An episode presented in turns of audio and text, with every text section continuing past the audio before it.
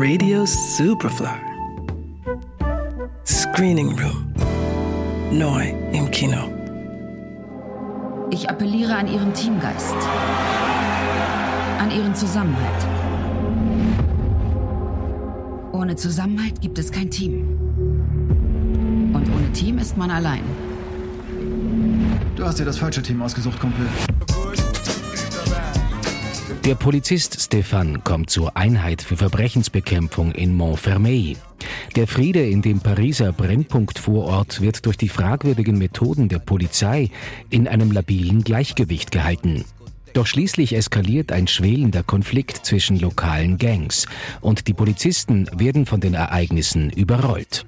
Das Drei-Mann-Team der Spezialeinheit zur Verbrechensbekämpfung, dem Stefan nun angehört, besteht außer ihm noch aus Guada, der in Montfermeil aufgewachsen ist, und Chris, der die Gruppe leitet. Stefan ist bald mehr als befremdet von den ruppigen Methoden, mit denen vor allem Chris durch das Viertel patrouilliert.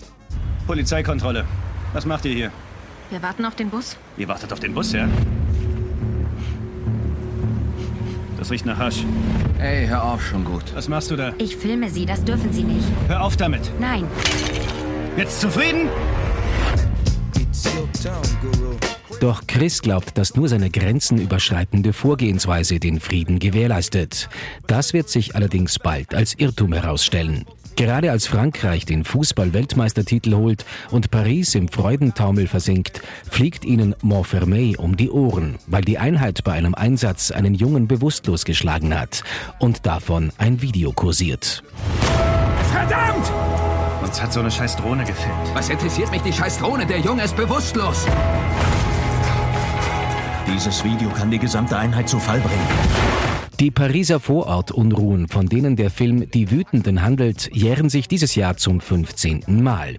Für Regisseur Large Lee ist sein Debüt-Langfilm auch eine persönliche Aufarbeitung, denn er stammt selbst aus dem Problemviertel Montfermeil. Das ist übrigens auch der Bezug zu dem Roman Les Miserables von Victor Hugo, der ebenfalls in Montfermeil spielt.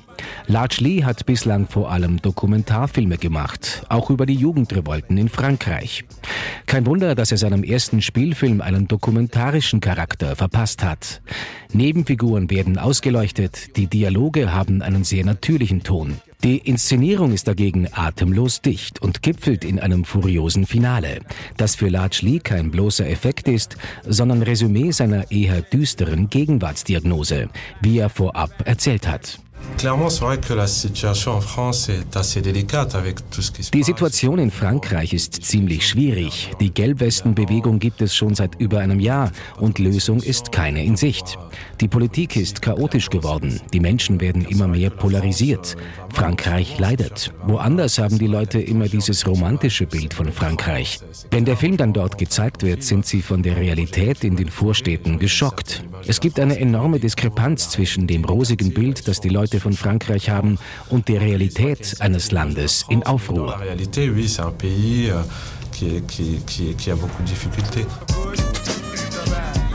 Bei den Filmfestspielen in Cannes hat Large Lee für seinen aufrüttelnden Film den Preis der Jury gewonnen. Bei der Oscarverleihung in zwei Wochen ist er als bester internationaler Film nominiert. Die Wütenden, Les Miserables. Ab Freitag im Kino. Johannes Romberg, Radio Superfly. Radio Superfly. Im Kino. Screening Room wurde präsentiert von Film.at.